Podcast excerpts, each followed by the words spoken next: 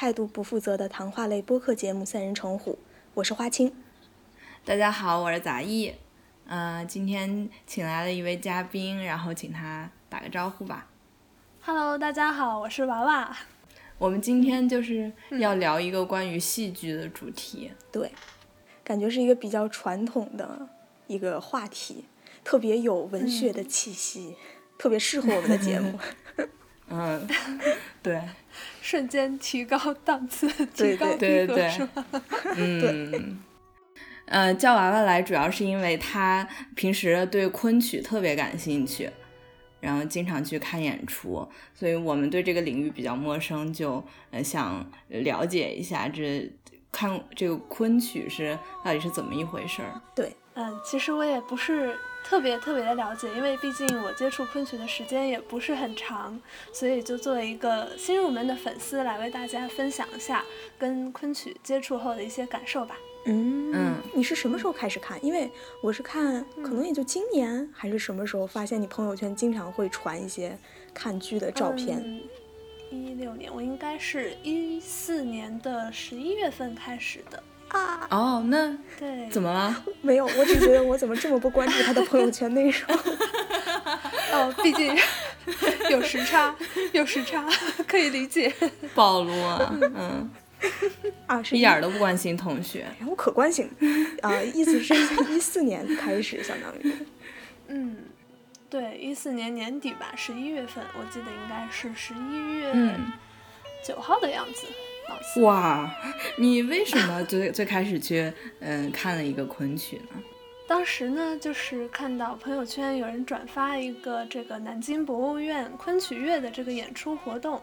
然后呢，我看了一下剧目单，其中应该是九号那天，十一月九号是演《红楼梦》。然后我本身是对《红楼梦》特别感兴趣嘛，我就想看一下这个昆曲的《红楼梦》是怎么演的。因为平常我们知道，一般都是越剧的《红楼梦》是最出名的，这个大家也知道，所以我就想看一下那昆曲是会怎么演呢？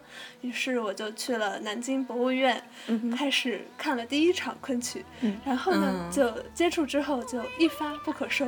就爱上了昆曲，嗯，大概就是这么个开始。嗯嗯，你为什么你看的第一场是觉得他哪儿特别好，哪儿特别吸引你？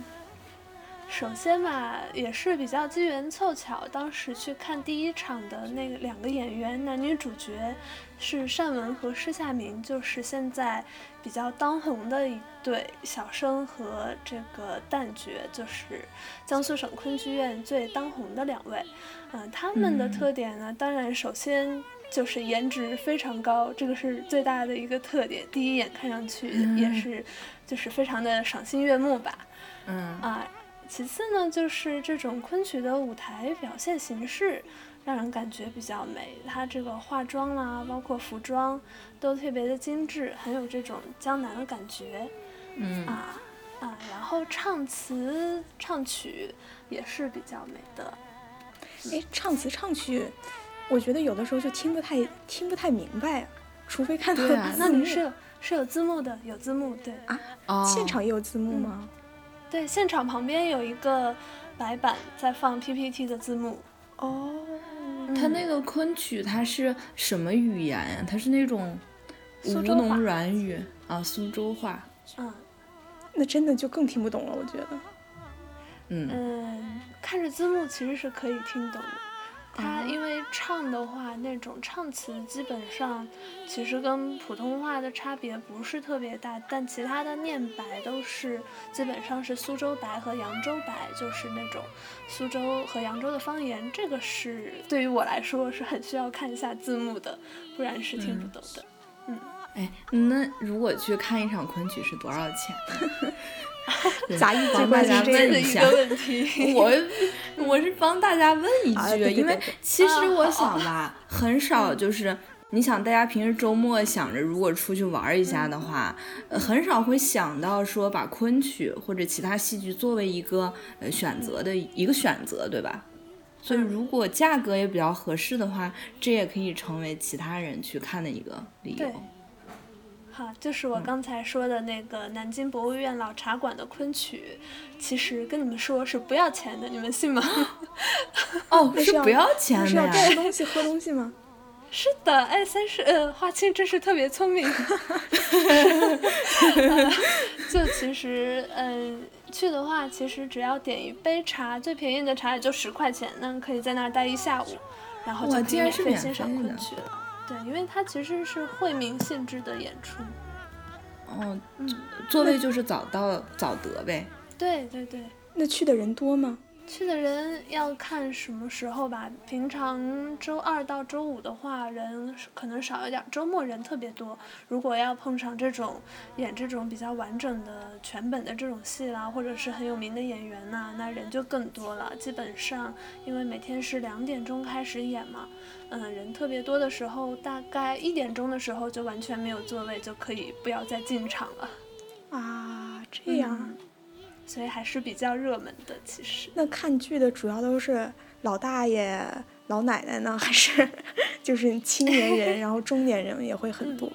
嗯，老大爷、老奶奶当然也有，嗯，但我感觉现在的话还是以就青年人为主吧，尤其是像我们这么大的人比较多，嗯，有很多大学里面都是有这种昆曲的社团的。啊，这个我知道，比如南师，对。南师有，然后南大也有这个昆曲社，都比较办的比较成熟的社团了。嗯，他们一般都会，有时候偶尔还会组团来看，啊，所以跟我们这么大的人也不少啊，也有不少是这种就是带着孩子来看的阿姨，这个我发现也比较多，都是从小培养孩子们的兴趣的。啊。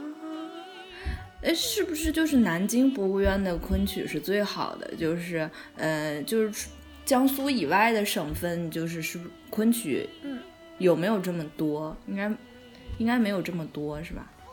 嗯，那就要回到这个全国的八个昆剧团。嗯，首先，那最著名的。我认为也是演的最好的，当然是首推江苏省昆剧院，就是在南京朝天宫的江苏省昆剧院。嗯嗯，然后苏州也有一个苏州昆剧院，之后还有这个上海有上海昆剧院。嗯，那浙江有浙江省的昆剧团是在杭州。嗯，温州也有一个呃叫永嘉昆剧团。嗯，还有北京有北方昆剧院。嗯，那湖南有一个湖南省的湘昆。嗯，之后还有一个是，应该是今年或者去年刚成立的一个当代的昆剧院，是在昆山。嗯，就大概就是这八个。哦，我觉得你可以说说，就是你比较喜欢的曲目什么之类的。可以呀。嗯，因为我根本对昆曲完全不了解，除了你看《红楼梦》以外，还有什么？嗯，呃，除了《红楼梦》之外呢，最著名的，你们俩觉得是什么呢？我们俩觉得《牡丹亭》。没错，这个当然是最著名的。对，那《牡丹亭》的作者是谁呢？完了，哎呀，哎呀，完了，这就暴露了。好像本来觉得自己挺有学问的，应该知道这个。汤显祖？哎，是的，是汤显祖。对对对，我也想起来，其实，在那一瞬间。呃，那汤显祖的话，今年其实有一个比较还比较热门的主题，我不知道你们俩有没有关注，就是。汤显祖跟莎士比亚，这个，这个他们俩应该是在同一年去世的，就是一六一六年，那到今年正好是五百年，四百对吧？啊，四百。因为我知道他们这儿总说莎士比亚四百年，所以到处那那是四百。今年夏天那个演了很多莎士比亚的剧，所以好像听说过这个说法，但是完全不知道汤显祖竟然他们是同一个时代的人。嗯，汤显祖应该是比莎士比亚稍微早一点点，但他们俩是在同一年去世的。对，所以今年不是都有很多纪念活动嘛？嗯，把他们俩并列在一起，一位是这个西方的伟大的戏剧家，一位是东方的伟大的戏剧艺术家。嗯嗯嗯，所以这个《牡丹亭》比较好。嗯，这个可以说是最著名的了。因为我很早之前就是就听说，就是那个白先勇改编《牡丹亭》什么的，嗯，所以才想到了这个。他改进的这个《牡丹亭》是现在演的都是他那一版的，是吗？嗯，不是啊，这个《牡丹亭》的版本大大小小应该有二三十种呢，特别多的版本。他这个只是叫青春版《牡丹亭》，是他改编的这一版。那其他的当然也有这种传统的演法啦，也有什么这种园林版的啦，就是在这个实景的园林里面演，那个也比较有意思的。啊，还有什么跟日本演员一起演呢？什么跟外国的演员一起演对都有，比较比较多的版本。这种戏剧版本还是非常多的，而且应该也有流派的区别吧？就是每一派的唱法什么，应该都有一点点不一样。哎，我问一下花青，你不是看京剧吗？这个 京剧里面有没有《牡丹亭》？我也不看京剧，我只是被迫会。就是跟着我爷爷稍微看一看，啊，我还真没看过《牡丹亭》这一出，好像是没有《牡丹亭》的吧？据我所知，京剧应该是没有的。哦，哎，我就不太清楚这个昆曲和京剧的这个区别，除了，呃，好，好像感觉是不太一样，但是 也也说不上来他们到底是哪儿哪儿有不一样，唱的方法不太一样。对，的确是不一样。包括这个，首先这个服装和化妆就很不一样嘛。昆曲一般，你看脸上是不会画的那种太过于浓墨重彩的，相对来说还是比较清淡，比较有这种本来的气息的感觉。对，啊，那京剧嘛，就是比较喜欢这种大红大绿啊，这样子的色彩比较突出鲜明，我感觉是这样。哦，今年是不是那个 G 二零的时候有没有唱昆曲啊？昆曲应该是那个非物质文化遗产吧？哦，是的，是这个第一批人类口头和非物质遗产代表作。嗯，因为当时就说昆曲是那个相当于是第一个，还没有轮得上京剧呢。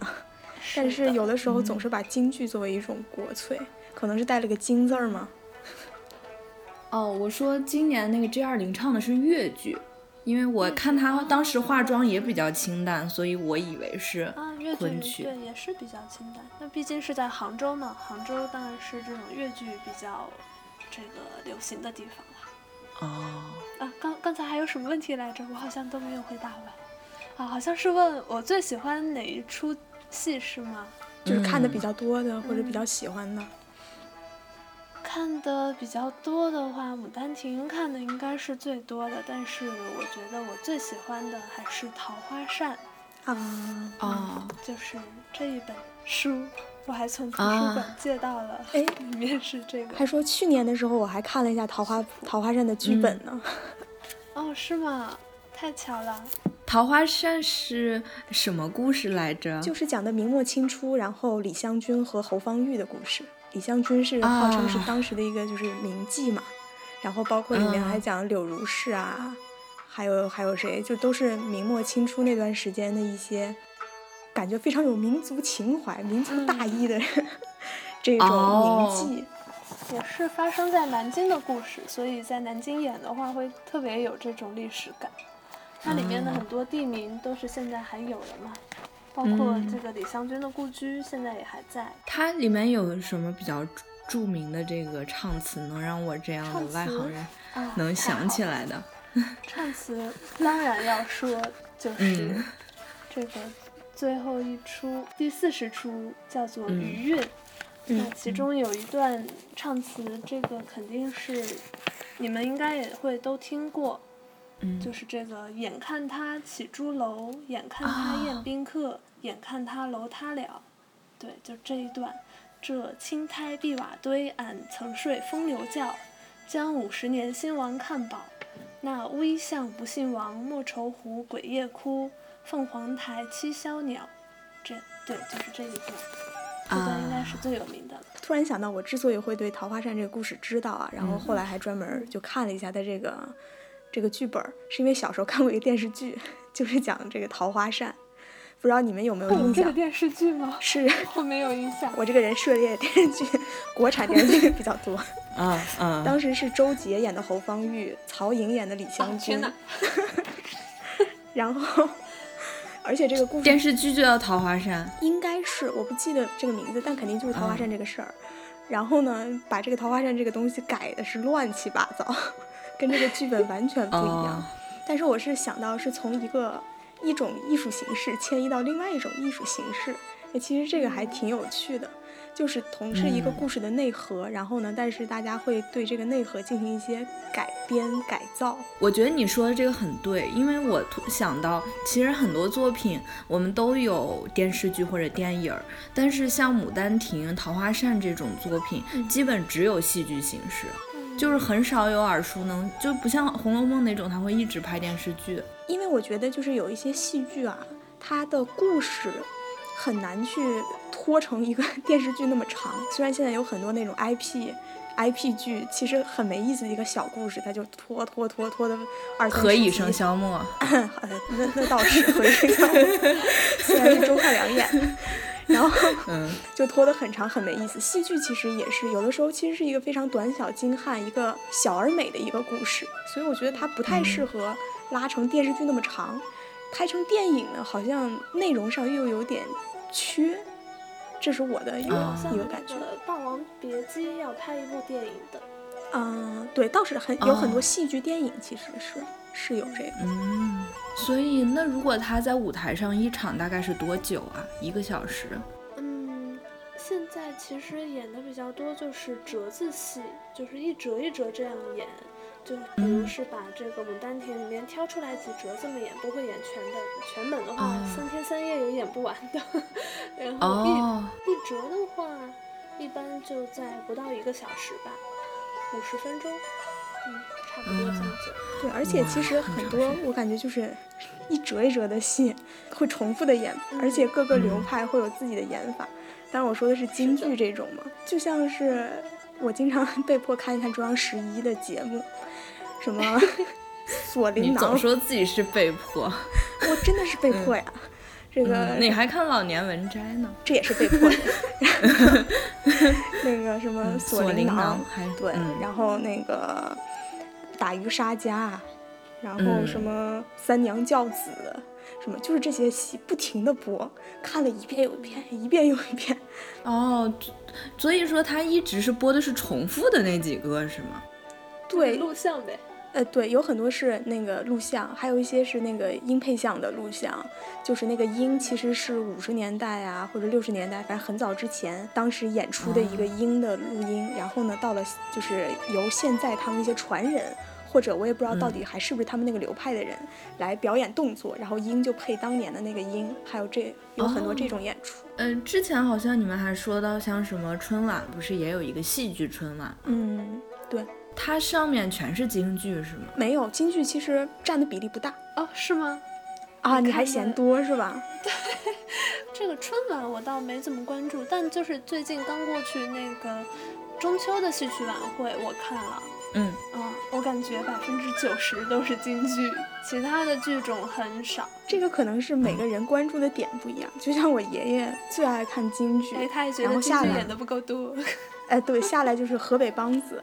然后那个还有一些大鼓啊什么这些也挺喜欢，但是我爷的确对昆曲啊对越剧这种不感兴趣，所以他就会觉得会觉得这个戏戏剧的那个春晚就没什么意思，就京剧就那么几出，众口难调，众口难调，真的是，嗯哦，我觉得真的是这样，就是好像嗯像你爷爷这种就是专门等着看京剧的。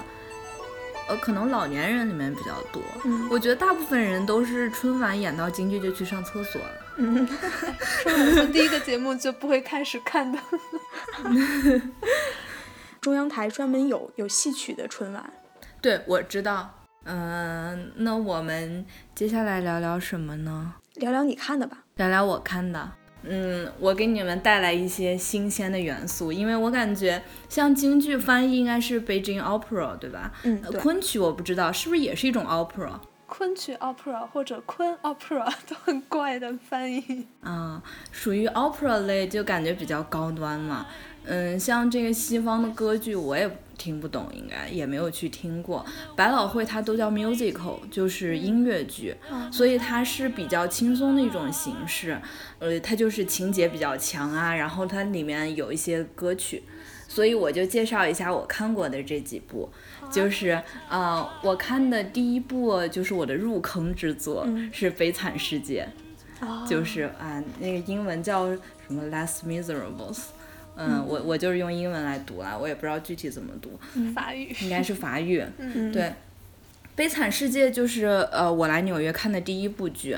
其实我之前是看过《悲惨世界》的，是一三年我在圣路易斯的时候，就是因为像美国这边，它一到夏天，它这些公园啊什么的，呃，就会有很多这种演演戏剧，然后是免费的，所以当时那一场演的就是这个《悲惨世界》。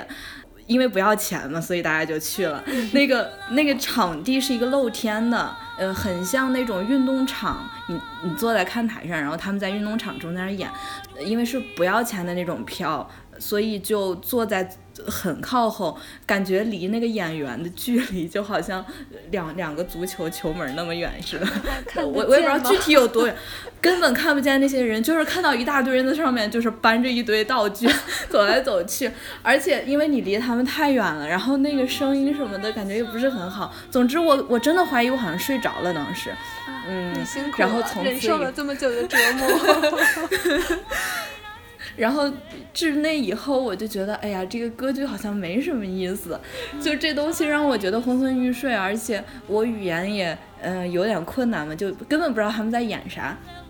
结果来了百老汇之后，虽然听着好，但是总觉得票也比较贵，就没有去看。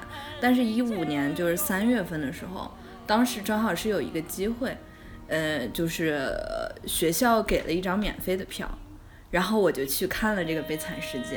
然后当时看的时候，真的是把我震撼到了。嗯，它是像百老汇这边的歌呃音乐剧，它是一个剧院只演一场戏，就它的舞台啊那些，它就是专门为这个戏定制的，相当于它很专业。这个戏就这个舞台就一直演这个戏，那没错，就是他有可能，比如说这个戏下了，他这个舞台再换下一个戏，但是他同一时间同一时段，比如说可能这半年。我这个剧院我就只演这一个剧，所以像百老汇，呃，它是以时代广场为中心，大概它有四五十个剧院，但是每一个剧院实际上只在上一个戏。哦，有这么对，它是，是的，是的。我一直以为是只有一个建筑，进去。不是的，它是非常非常多的小剧院，所以我就觉得他那个各方面就比较专业嘛，他每天都在演这个戏，呃，看的时候我的感觉就是。因为这个故事就是情节比较经典嘛，然后他关键他音乐也配得很感人，就是我我我当时真的就是感觉要看哭了，嗯，就真的就是悲惨的故事，对，就是当时他有几个著名的音乐吧，嗯，就是我也没有都写下来，像有一个 I Dream 的 Dream，嗯，你再听一下的话能想起来，就所有的这些百老汇的这个 musical 的原曲。其实，在网易云音乐上你都可以找到。这是广告吗？对。对，网易云音乐上也能听到我们的节目。然后有一个特别著名的，也是我最喜欢，是 Do You Hear the People Sing？它也是呃，对《悲惨世界》电影的一个音音乐。是的。对对对。就是他，因为他重复了几次嘛，真的到最后他唱这个 Do you hear the people sing 的时候，我真是热泪盈眶在那儿。就我从来我没有想到，在我进去之前，我只是觉得这是一张免费的票，但是在我当时看的时候，我真是觉得太值了，就是看得我热泪盈眶，非常非常激动。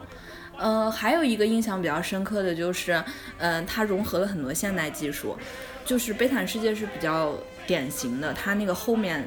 就是大量的采用了就 PPT 什么之类的，类似于咱们春晚后面那种绚烂的那种，嗯，它配合着前面的，对电子屏，它配合着前面的这个舞台效果，有一幕非常印象深刻，是那个，呃，有一个人他投塞纳河自尽，好像叫 R Ravit，就是叫沙威这个人。嗯，他坠落桥的这个场景，就是相当于他你要演出一个他向下坠落，并且最后投入水中的一个场景。然后他演的时候，大概就是这个人在那个地方不动，但是呃后面的场景在相对运动，你懂吗？就是显示他好像在下坠一样，而且通过灯光的变换照在他的脸上，让你感觉他好像最后真的是掉到水里面了。然后当时真的感觉好逼真，看了以后就觉得这一幕让我就特别特别震撼。嗯嗯，所以看了《悲惨世界》之后，我我的一个感觉就是，就是一个我觉得舞台非常重要。就是呃，我知道有很多剧他会去别的地方巡演，但是像这种它需要大量的道具啊，配合这种，你还是需要一个像百老汇这种专业的剧院，它去配合这种东西。所以巡演的效果，我感觉就没有在本来的剧院里面演的好。再一个，我就是一个问题，就是当时想到就是科技到底能给传统艺术带来些什么？因为像呃《悲惨世界》这个剧也演了几十年了。但是他现在仍然在做这种革新，所以我在想，就是可能就是对于 opera 这种东西，它没有那么多的需要，但是对于其他艺术形式，像话剧啊什么之类的，就还有国内的其他一些音乐剧，就这种东西是不是我们也是可以考虑的？不过就是很遗憾，就是，嗯，就是我虽然觉得《悲惨世界》特别特别好看，但是它我最近查发现它二零一六年九月四号停演了，所以就是它有。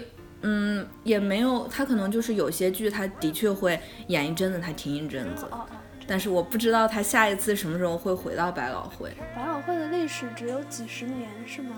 嗯，百老汇历史我不知道有多久，但是这些剧应该是有几十年的。那还是比较年轻的这种剧。对，它是很年轻的形式。嗯，然后我看的第二部剧 就是都是最近看的了。这个印象就比较深刻，我看的是《狮子王》，就是《Lion King》，嗯，就是那个迪士尼的《狮子王》。对对对，这个剧大概演的是十九年了，而且呃，最近其实《狮子王》又是一个话题，因为它本身是在百老汇演的一个剧，呃，现在搬到了上海也有了，就是它，而且它全部翻译成中文，它是演在那个上海迪士尼小镇上。它不在园区里面，它是一个独立的剧院，相当于它里面演出这个呃《狮子王》，据说和百老汇的版本是完全一样的。它改了一些小细节，更符合中国观众的这个胃口，而且完全是中文翻译，据说翻译的很好。嗯，他就是《Lion King》是那个嗯迪士尼的一个戏剧嘛，它是感觉它是百老汇最卖座的这个音乐剧之一，因为它。我我就是一直想看，但是感觉它一直不打折，就是永远永远都是那么贵的票。多少钱呀？这个真的很贵，就《狮子王》真的很贵。我买了一个中档的票，没有任何折扣的话是一百五十美金。哇，这么贵！就是其他的剧的话，因为你也不想坐到太靠后，对吧？它应该也有便宜一点的。那我真是太划算了。当时是在这个香港迪士尼看过一个这个音狮子王的音乐剧，我不晓得它是不是百老汇，但我感觉可能是吧。应应该都差不多，但是不太清楚是迪士尼里面它是全本还是节选。嗯，不太。你看的是多长时间？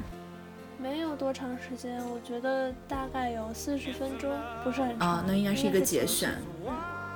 对，现在上海的那个是全本。对，所以大家可以去上海看，就是这个《Lion King》的话，因为它比较贵嘛，所以当时明显感觉就是和我看其他剧，就感觉周围观众穿的都特别好，就是那种 decent，你知道吧？就是大家都穿着那种晚礼服啊、西装什么之类的就去了，而且本来觉得会有很多小孩儿，但是其实，呃，什么年龄的人都有，就是感觉就是大家都穿的很好就去。嗯，他们的这个特点，我觉得就是因为你情节比较熟悉嘛，嗯，然后音乐也不错，有两个音乐是，嗯，我比较喜欢的，是一个是什么，呃，Can you feel the love tonight？呃，就最后我我可能就是那个，我也不知道是，啊，应该应该就和电影都比较像这些东西，然后还有一个就是 Hakuna Matata 嘛，嗯，就是那个鹏鹏丁满唱的那个。就是它还有一个特点是和观众的互动性非常强，就是比如说一开始的时候，就是观众席中会就是走出大象啊、什么豹子什么之类的，就是人演的那个，他就从观众席里面走出来，然后你脑袋顶上还有个鸟在飞什么的，他就很注意这个演员不在舞台上，他跑到观众席里面。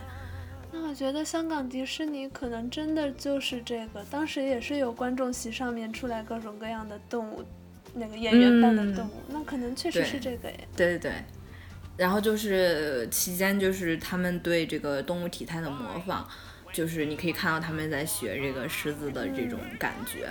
我觉得比较好的一个是，嗯，百老汇的《Lion King》用了非常多的黑人演员，不仅是政治正确吧，对迪士尼来说，再一个就是我真的觉得黑人演员对狮子的表演特别到位。就我真的看到他们，觉得他们演的特别特别像，而且因为黑人演员他们一般就是也能歌善舞嘛，然后嗯。唱的也特别特别好，对，嗯，然后就是这个就是我看的第二部，剩下两部是最近的百老汇周，就是所以我觉得这个也比较有意思，就像因为我们知道《Lion King》是非常非常贵的。可能大家很多时候没法看，嗯，但是纽约它每每年会有呃三周的百老汇周，这个期间它是半价，参与这个活动的剧都是五折，所以相当于给呃这个普通大众一个机会去看百老汇。五折也还是挺贵的。如果你不看《Lion King》的话，呃，像如果你看其他的，大概六七十美金应该是可以的。还有很多其实节省钱的方式。呃，你可以去抽奖什么的，那个我还没有研究过。对，或者买那种 rush tickets，可以买到非常非常便宜的，比如说二三十美金。嗯，你觉得你会更喜欢那种舞台比较酷炫的这种百老汇剧，还是这种比较传统的靠演员的演技和音乐撑起来的这种剧呢？呃。我觉得，呃，不能说就是靠现代艺术，看靠现代技术，它就没有演员的演技，呃，因为现在很多剧都是既有演技又有技术，所以我我其实本人我是非常喜欢你融合一些现代的，呃，这种科技进去，把这个舞台打造的更漂亮，这是非常好的。但是给我的感觉，如果。把一些科技的元素融入到戏曲，就是说京剧的舞台上，我是觉得会不伦不类。就是看你怎么个融合法了。我觉得，嗯，就是我自己感觉，就是嗯，他们还有一个什么特点，就是很多那个他那个音乐，因为是现场演奏的嘛，所以他那个乐队会坐在这个舞台下面，就你有时候能看见那些人，他们真的在那儿演奏。就这种感觉也是比较好的。我的意思就是，比如说，如果我们唱京剧或者唱昆曲的时候，那些拉胡琴的人如果坐到前面来，这个会不会就让大家？他们就在两侧吧，会在舞台旁边。哦，他们会让别人看到，是吧？对，看到的。嗯。还有就是像灯光这些东西，其实也挺好的呀。因为我会觉得，就是中国的传统戏剧，它要表达，它就是通过一种抽象的艺术来表达它的想法。如果你加入了一些具象的科技的元素，灯光，加入了这些，就会把这种抽象的意境破坏掉。这是我的一种感觉，所以我会说，加入这些东西会让这个东西，会让这个戏曲显得不伦不类。嗯，对，因为我不是很懂这个呃传统的这种戏剧，所以可能我也不太清楚，嗯，我们现在应该怎么变。就因为我想，就是很多剧嘛，也的确都是演了几十年、几百年的了。就说，难道我们现在就是我们还是完全按照过去那种，就是是不是，呃，稍微改一改，能够有更多的人来看？对，就是说，我们我们传统戏剧的受众，其实刚才问娃娃，就说看的人是不是都是老大爷、老奶奶这样子？对，哎，其实并没有。嗯，对我以为啊，我真的以为 看的都是老大爷、老奶奶。嗯。因为会觉得这个传统戏剧的一个传承，其实还是还是挺挺不好说的。我觉得，因为现在有很多更多的其他的娱乐方式，嗯，像古时候大家没什么事儿，逢年过节只好说点两出戏看看。现在你说看电影啊什么之类的，或者选择太多了，人们可能就不会把它作为一个选择。电影院的这种国产烂片，真的还不如去看看戏呢。嗯，其实我我个人是很喜欢那种很经典的东西，就是这个东西演了好多年了，然后拿出来看，觉得还是很有味道。欢迎你来南京看。嗯，对。然后我觉得，就之前我们因为也聊到一个问题，就是说，是不是就这种流行艺术就肯定是。就是能流行起来的艺术是不是就是肤浅的？然后像这种，你说比较传统、比较厚重的东西，是不是就没有办法流行起来？我觉得应该不是吧，就是曾经这个传统的艺术，它当年也是一种流行。是的。就它在那个年代是否也被视为一种肤浅的东西？也可能是不是也也有一阵子说什么《西厢记》啊什么之类，《牡丹亭》属于淫词艳曲，或者说不登大雅之堂。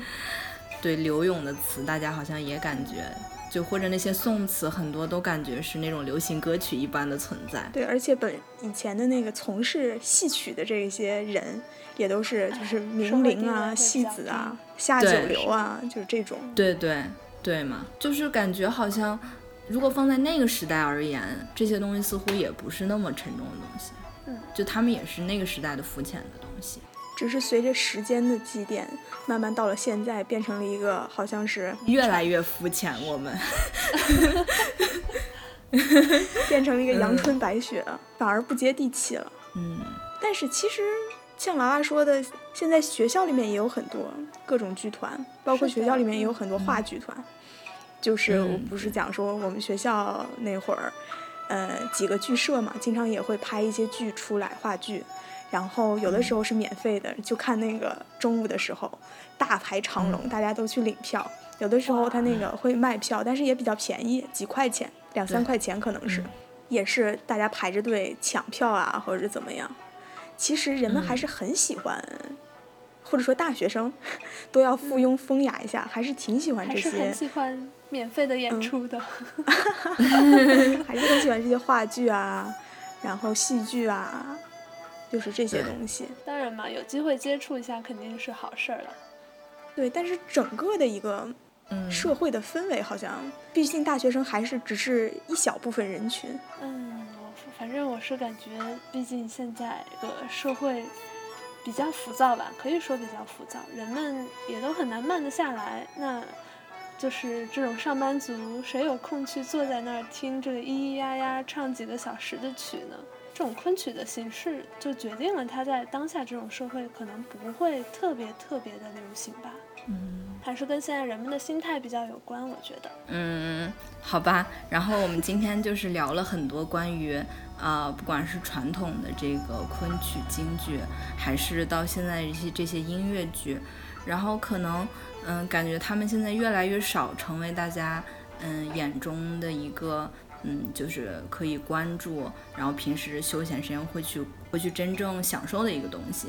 然后我们今天分享这些，就想告诉大家，其实他们还是非常的，他们还是仍然有他们的活力和吸引人的地方。嗯，不管怎么样，就是如果你有机会的话，可以先去试试看。就是像我也是因为一张免费票，无意中就去了。然后 像娃娃也是因为。呃，他可能就是路过看到一个《红楼梦》的牌子，然后他就想进去听了。可能你进去一下，然后你就会喜欢上这种艺术艺术形式。嗯，我们可以让这种传统的东西再多传承一阵子。而且也给自己一个接触美的机会。我觉得其实我更喜欢戏剧这种形式，胜过于喜欢电影。